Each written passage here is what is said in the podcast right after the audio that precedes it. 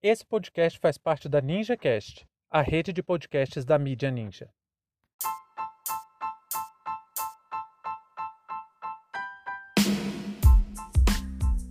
Governador do Distrito Federal anuncia o retorno das aulas presenciais em Brasília. Sejam bem-vindos e bem-vindas ao seu plantão informativo com análise e opiniões a partir de uma perspectiva histórica. Eu sou Arnaldo de Castro, em conjunto com Brenda Salzman, e hoje é dia 18 de fevereiro de 2021. Para você ter acesso ao nosso conteúdo completo, visite www.historiaoralpodcast.com.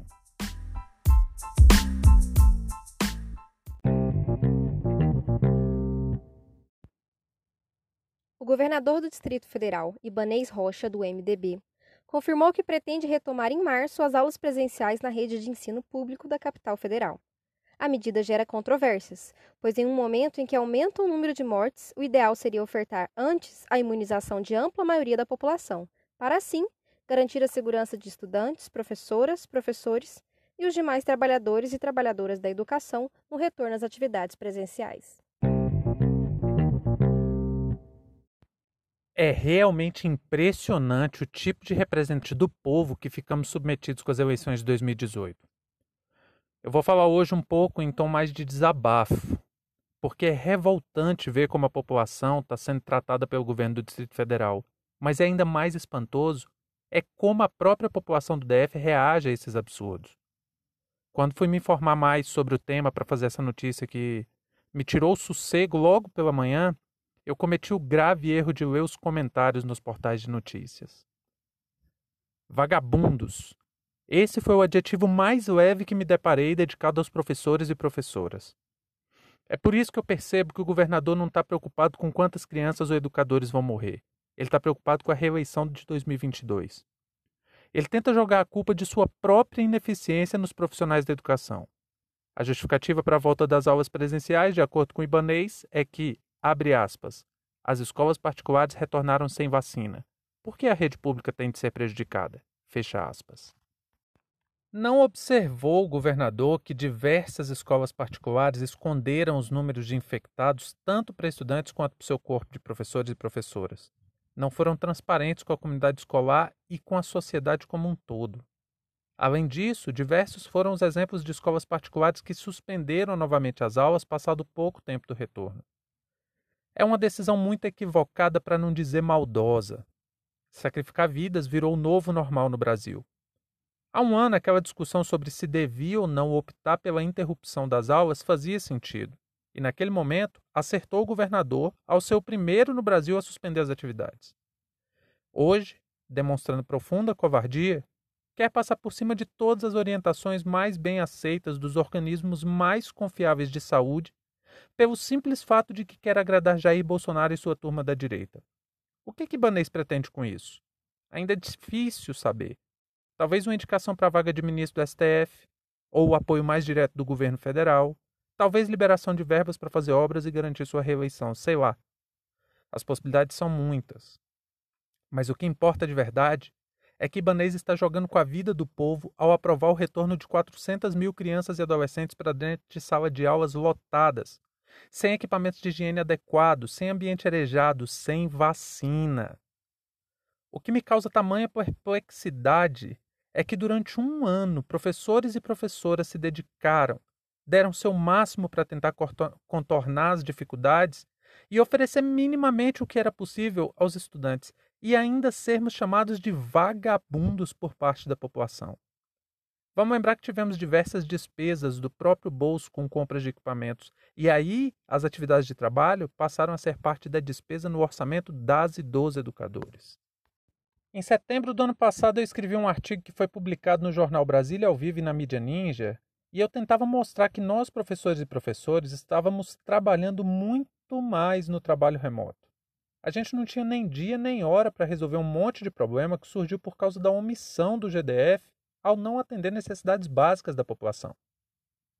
Aqui nas periferias a situação é complicada. Vocês têm ideia do quanto é perverso ver crianças sem acesso à internet, ter que estudar pelo celular nos finais de semana, que era quando a mãe estava em casa.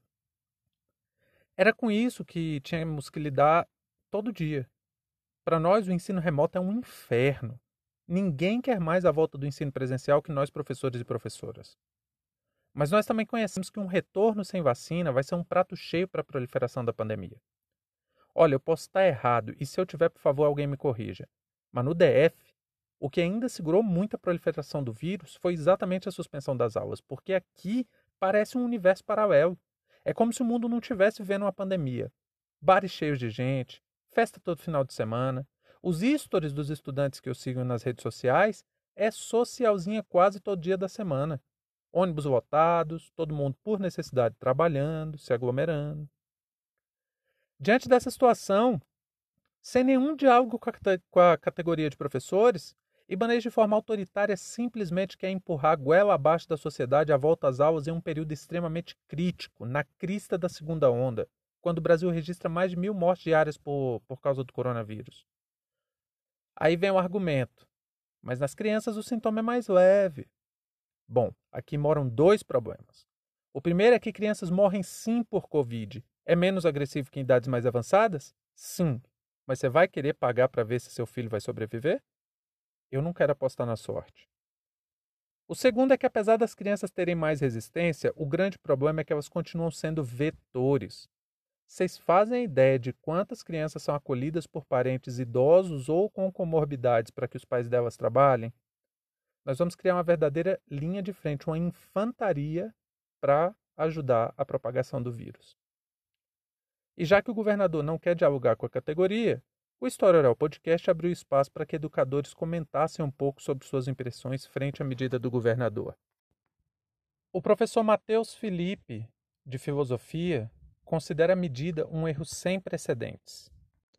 Essa decisão do Ibanês é absurda e covarde, porque, pelo menos no ensino híbrido, nas escolas particulares, a gente percebe que não há nenhuma possibilidade de manter qualquer critério de segurança para garantir a saúde dos professores e dos alunos o distanciamento social ele é quase que uma lenda. A gente não consegue manter porque as salas estão lotadas, a, o uso de máscara ele é quase que impossível também de ser mantido porque os alunos não têm maturidade para entender o perigo do coronavírus e é, bom, uma festa para a pandemia, né? A gente sabe que a escola é um dos principais espaços de disseminação do vírus e os exemplos internacionais aí não faltam, né? Do tanto que esse retorno às aulas sem a vacinação é um fracasso.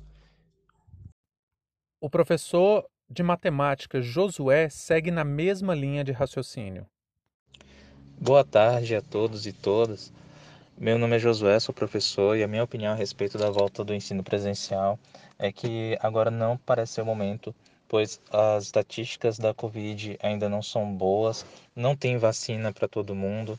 É, pelo contrário, essa vacina vai demorar a chegar nos professores, vai demorar mais ainda para chegar no nosso público-alvo. Então, não há um ambiente seguro para que a gente exerça a, a, o nosso trabalho dentro de sala de aula. A, a gente vê até mesmo, é, como retorno das escolas particulares, que até as escolas particulares, com toda a estrutura que tem, com todo o dinheiro que tem, não conseguem fazer isso de uma maneira efetiva. A gente vê que é, não consegue se organizar tão bem assim para fazer esse tipo de ação. Então, acredito que o governo deve pensar duas vezes e é, investir no ensino híbrido mesmo, porque é, enquanto a vacina não chega para todo mundo, não é bom voltar para o presencial. É isso. Abração a todos o professor Pedro de História reforça o perigo de volta às aulas sem a vacinação. Claramente, uma volta às aulas nas condições que nós encontramos atualmente, no ritmo que anda a pandemia, é uma volta completamente infundada. Porque o governo do Distrito Federal, juntamente com a Secretaria de Educação e a Secretaria de Saúde, ela não fez nenhum planejamento, nem mesmo para os grupos prioritários, há uma falta de insumo, de materiais e não há uma garantia nem para a primeira dose para os professores. Como que vai se garantir uma segurança para um sistema escolar, um sistema educacional, se não essa vacinação, nem conjunto, nem coletiva e nem mesmo individual? Então, a primeira parte que deveria ser observada era em relação ao planejamento e os professores deveriam, no mínimo, ter tomado a primeira dose para que pudesse ter alguma forma de imunização. Então nós estamos jogados ao próprio Léo. E por fim, a professora Aline, que é da rede privada de ensino, nos enviou uma preocupação importante também sobre a sobrecarga do ensino híbrido e a saúde mental de profissionais da educação.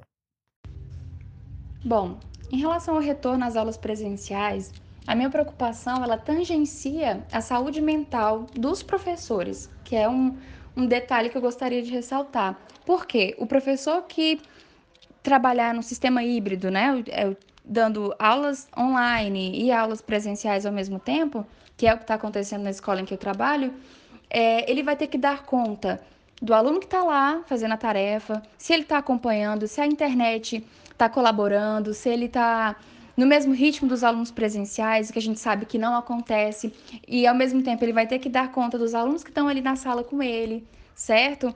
É, o tempo de aula desse professor já vai diminuir por causa dessa, desse monitoramento né, que ele vai ter que fazer, não só da atividade que está sendo proposta, mas também do uso dos equipamentos de segurança para diminuir uh, o risco de contágio, né? Então existe todo um, um, um trabalho, uma exigência que vai além, né, da, da carga horária exigida, né? Da, da, porque o professor ele vai passar mais tempo buscando estratégias para contemplar é, o aprendizado, né? O ensino-aprendizagem do, dos dois grupos de alunos, né? Isso é, é, exige muito do professor. Então, eu acredito que esse não seja o momento. Eu acredito que essa não, esse não é o melhor momento. Nós não, não encontramos ainda a melhor saída para o retorno às aulas. É isso. Esses são apenas alguns relatos de gente que está dentro da sala de aula. Se você também quiser mandar suas impressões sobre o retorno das atividades, basta entrar em anchor.fm barra.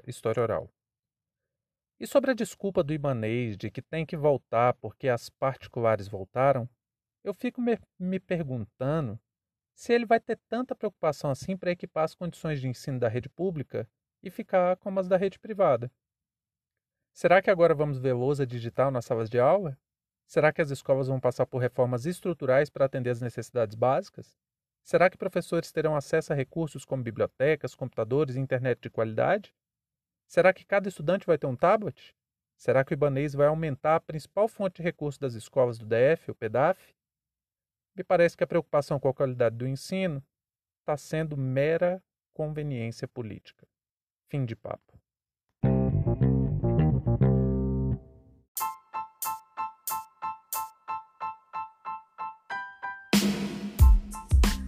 Entre tantos fatos que nos cercam e com a velocidade de informações a que estamos submetidos, essa foi nossa escolha para o destaque de hoje. Caso você queira dar sua opinião, nos mande uma mensagem de voz em anchor.fm barra e participe dessa discussão. Visite também o nosso site www.historiaoralpodcast.com. Muito obrigado a você por prestigiar nosso trabalho e até a próxima.